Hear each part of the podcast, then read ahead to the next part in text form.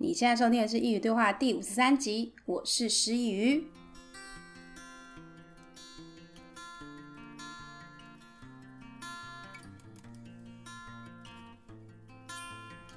好，那今天这个 单集的内容会跟以往的很不一样。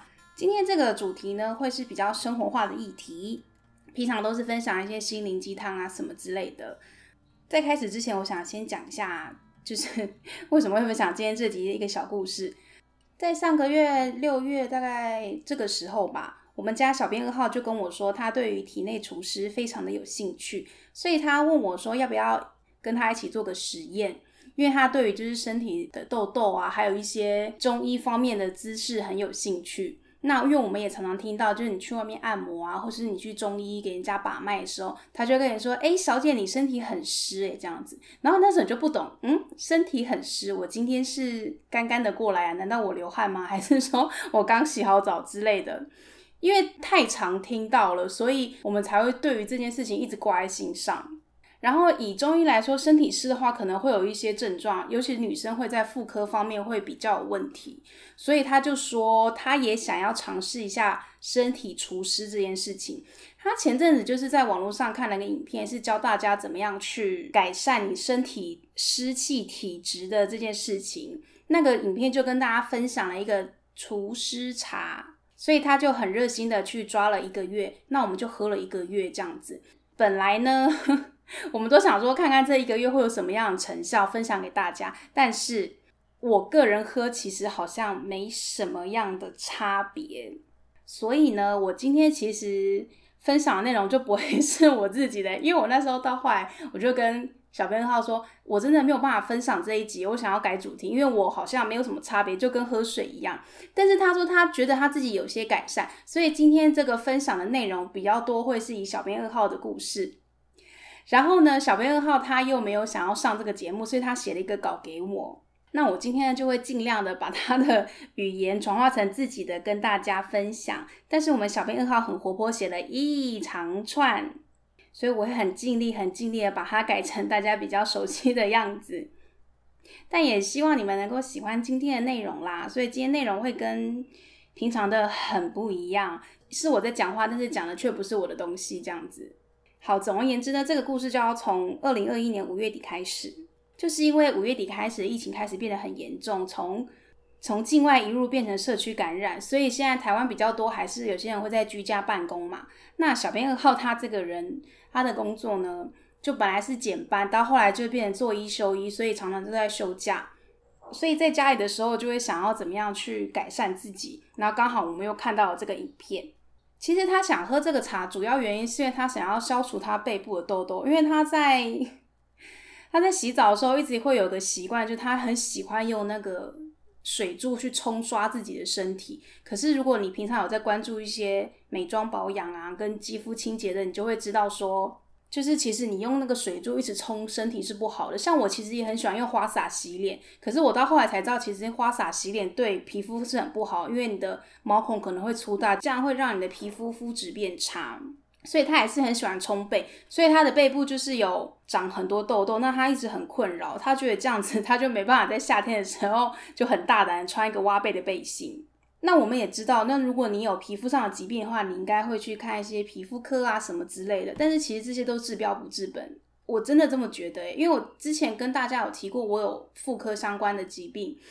一开始其实我不知道我脸上的痘痘是因为妇科。这边给大家做一个小检查，通常妇科会长的痘痘，女生的话就是会在你的嘴唇附近，还有下巴。所以如果你平常不长痘痘，然后可是你突然这附近长了痘痘的话，我建议你去看妇产科，就做个检查。因为我一开始没有把这件事放在心上，结果后来去检查的时候，人家才说啊，你这个是不是突然长出来的？我说，哎，对，因为我其实我本来是很不会长痘痘的人，所以如果你也跟我一样，平常就没有在长痘痘，可是突然在一瞬间，你的那附近就是嘴唇周围还有下巴这附近长了很多痘痘的话，我建议你去看妇产科。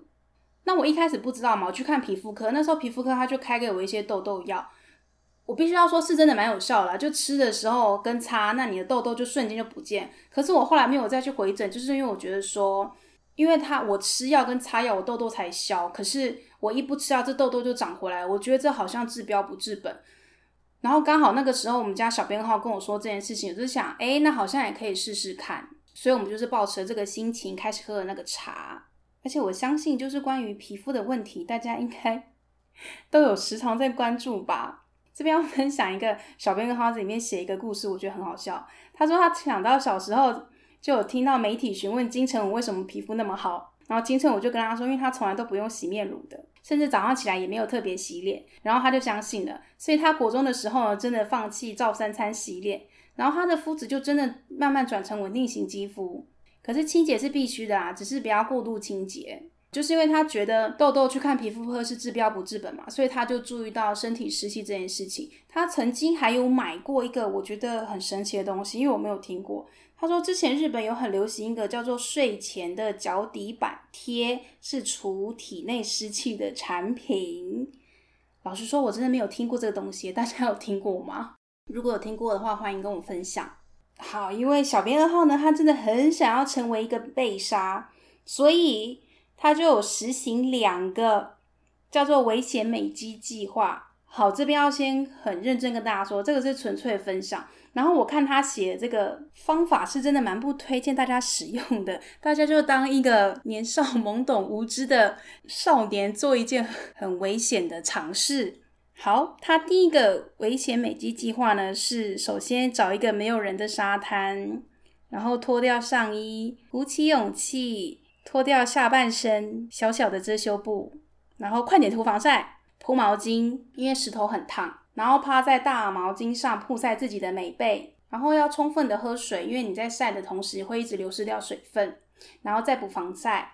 最后呢，等到皮肤红彤彤了之后，趁还没有皮肤癌之前赶快离开。他是在正中午的时候去晒的，大概不用一个小时。然后回家之后呢，就可以享受撕心裂肺的全身脱皮之痛。我觉得这个方式没事，不要随便尝试。而且它是在蓝屿做的，你知道这种小岛地方就是 太阳很毒辣，觉得这样对皮肤好像很不好。然后这件事情之后呢，他就一天没有办法正躺睡觉，因为全身晒伤其实很痛。大家有晒伤过吧？就是连洗澡被那个水冲都非常的痛。像有些人他喜欢去晒，因为是想要有个小麦色的肌肤，但他不是，他完全就是因为想要。一个稳定性高的肌肤，他的那时候概念就是要先破坏它，所以他就回来之后呢，他的晒伤大概是一个月。我其实觉得这个方法很有事诶，他就一个月后背部就一直在脱皮，那个时候就一直在涂芦荟胶，而且他那个时候穿衣服还会痛，失眠了两个礼拜，不觉得不觉得他这个尝试很好笑吗？自己去晒，自己在那边受罪。后来呢，因为背部真的很痛，他真的没办法睡，所以他就用痱子粉，就是那种小宝宝屁屁在拍的那个粉。但是他这件事情到最后就脱皮都痛完之后，他非常满意长出来的新肌肤，并细心的照料。但是夏天已经过完了，所以他那个夏天又没有展示到他的背部肌肤。好，但这件事过了一年之后呢，他的皮肤也白回来了，可是可是他的痘痘也长回来了。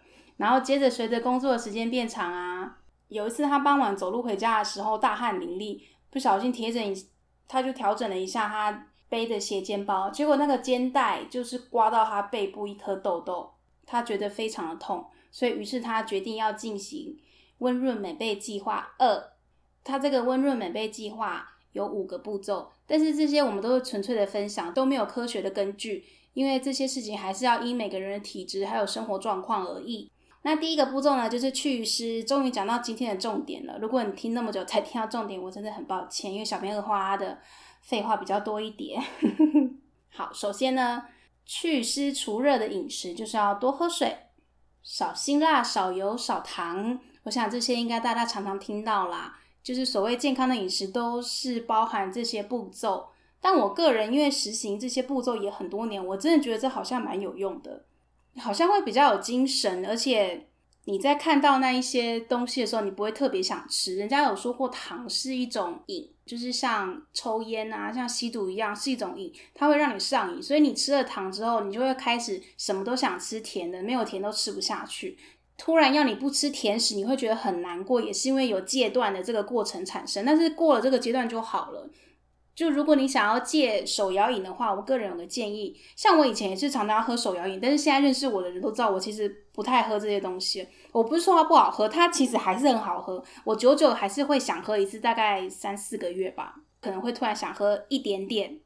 以前都会想买大杯，就是七百五十 CC 的那种，可是现在就是连小杯三百五或是五百都觉得很多，因为我可能只想喝两口，消除一下心里想喝甜食的那个感觉。那你一开始要怎么样戒除喝甜食这件事情呢？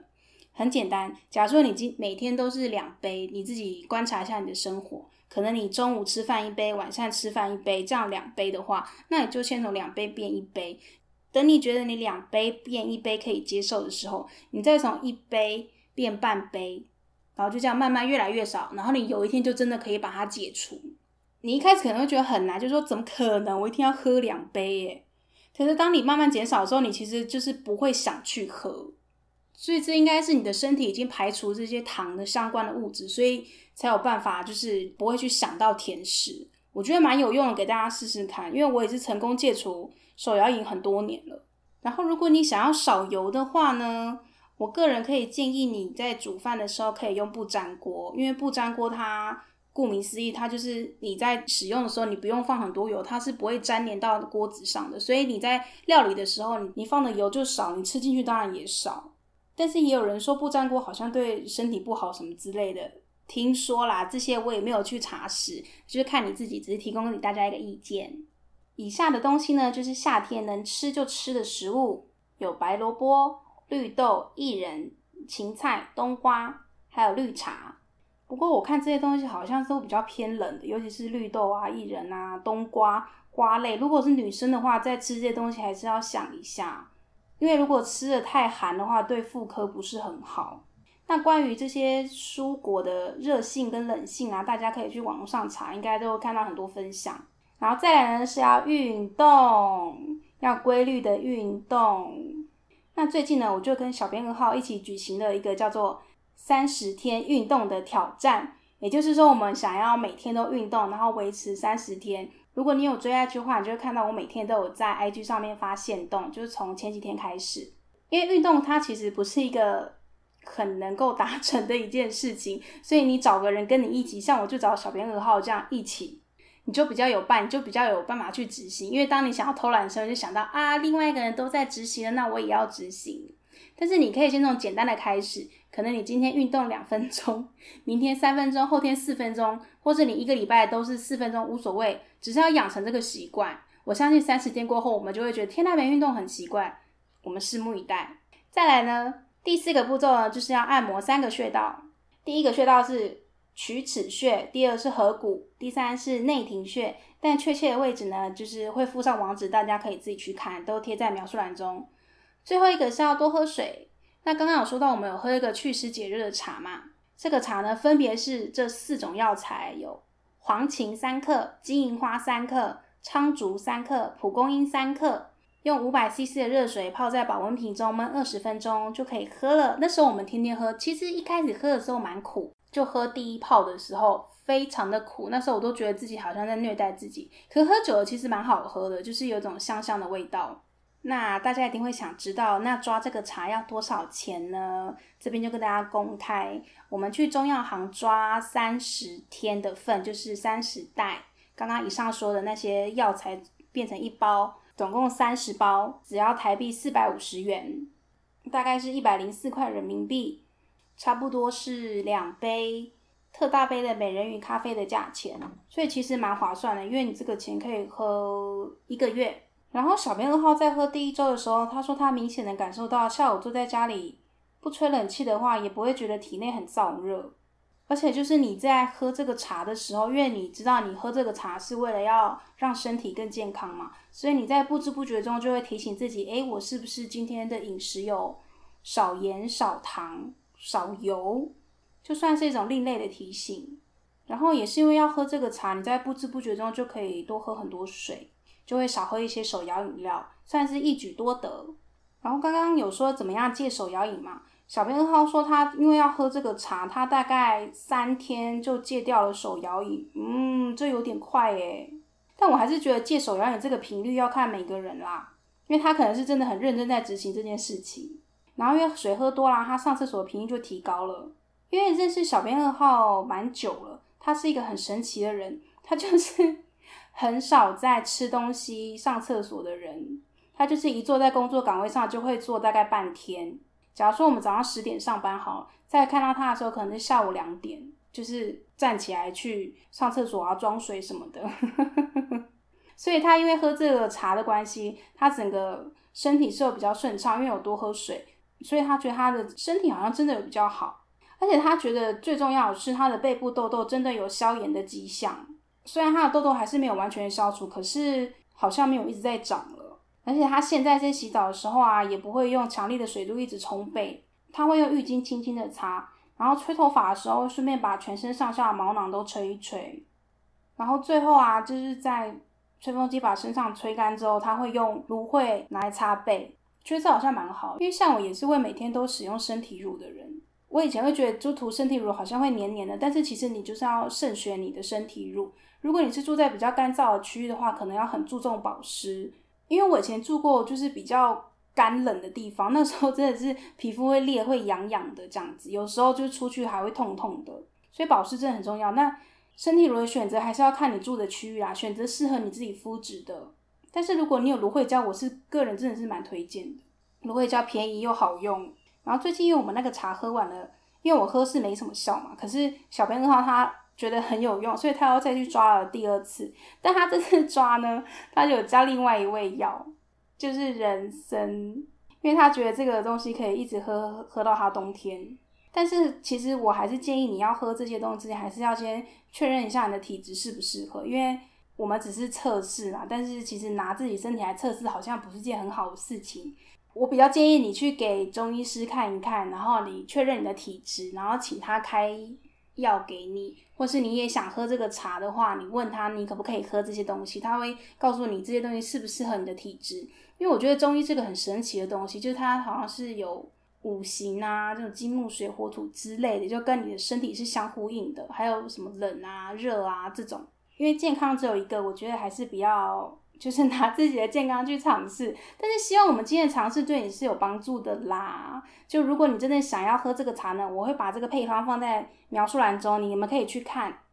那今天的分享 差不多到这边啦。其实小编二号他写的文稿非常非常的多东西，但是呢，我真的觉得我要帮他这样一一的讲出来，好像有点困难。今天讲这个主题大家喜欢吗？就是关于吃啊、养生啊这种。如果你们想要听到类似更多这个主题比较生活化、比较轻松的主题话呢，可以在 IG 留言给我们。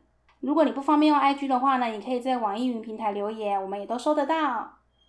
好，最后在结束之前呢，我想要分享一些题外话，就是关于小编二号在文稿中写的非常多跟本集无关的内容，但是我觉得有一些还蛮有趣的，所以想跟大家分享一下。我觉得他家住在一个机能性很高的地方，因为他在前面呢，他其实写的非常多，就是关于他家附近有什么好吃的。他写到一个欲罢不能，我来跟大家分享一下他家附近到底有什么好吃的。首先呢，就是穿拖鞋很方便就可以买到的手摇饮料店，他家附近有三家，哪一家不用排队就去哪一家。然后超市有两家，还有一条街是专门卖熟食的，有广东炒饭、广东粥、正宗腿裤饭。排骨便当店、卤味、东山鸭头、台湾第一家咸酥鸡。说到台湾第一家咸酥鸡，其实好像很多台湾第一家咸酥鸡，只是每次我都在想到底哪一家才是真的第一家。我之前有住过大直，大直那附近也有一间第一家盐酥鸡，在实践大学附近。很多人说那一家才是第一家，可是你再往外走没多远，又有一间，他也称它是第一家盐酥鸡。我觉得我两家都有买过，我觉得两家都蛮好吃的。哪一家是第一家不重要，所以我在想，小编二号他家那一间说不定也不是第一家，但无所谓，好吃就好了。Maybe 它是一个品牌叫第一家，我们都误会了。除此之外呢，还有什么碳烤酱料鸡排、QQ 地瓜球、热炒店海产店、永和豆浆、小笼包蒸饺、八方云集、牛排馆、麦当劳、日式料理店、鳗鱼冻饭。好的，很抱歉，你听到的这些，你以为是 美食节目。接着要讲最后一家了。最后一家呢，是跟台湾比较不一样的是，小编号他在前几年他曾经到北京工作过，他这边就有写一间咖啡厅是他回来之后还是很想念的，叫做瑞幸咖啡。他说他记得那年在北京秋冬的天气非常的凉，凉到后来下雪了。如果以香港人来说的话，就是很冻。他说他那时候还记得，就是秋裤穿两条还不够，还要去买兔毛的长袜回来家里走台步。但是，一杯瑞幸的焦糖拿铁就能抚慰他远在他乡受冻的心。那你们也是不是有一些难忘的咖啡店呢？或是一些很神奇的小吃？因为最近疫情的关系，其实我也很常在家逛网拍，然后我很喜欢买一些人气团购美食。所以，如果你有一些那种巷弄小吃或是一些人气美食的话呢，欢迎留言跟我们分享。我们也很喜欢买这些小东西吃，或是你有曾经在哪一个地方喝过了什么东西，像是它的北京瑞幸咖啡这种店的话，也欢迎跟我们分享。因为说不定等之后疫情结束之后，我们就可以去那边吃吃看、喝喝看啊。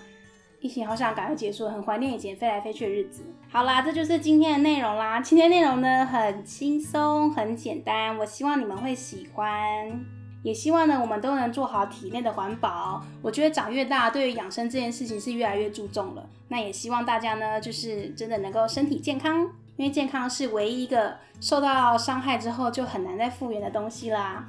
预防胜于治疗。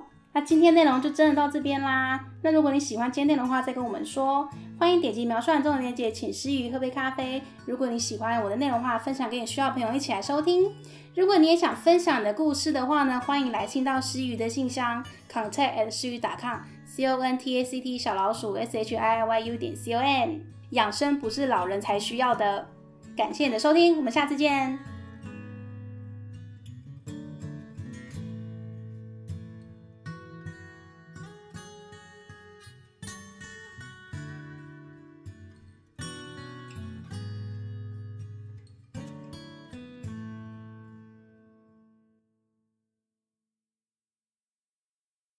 好，那如果你听到这边呢，我要给你一个 bonus，就是感谢你听到最后。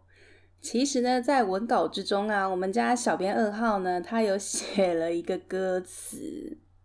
这首歌呢是孙燕姿的《雨天》，那他就是很可爱的把他的一些歌词改成了豆豆。那他。歌词是怎么改的？我们就来听一下。之前大家有听过我惊人的嗓音，所以今天呢还是一样，由我为大家献唱。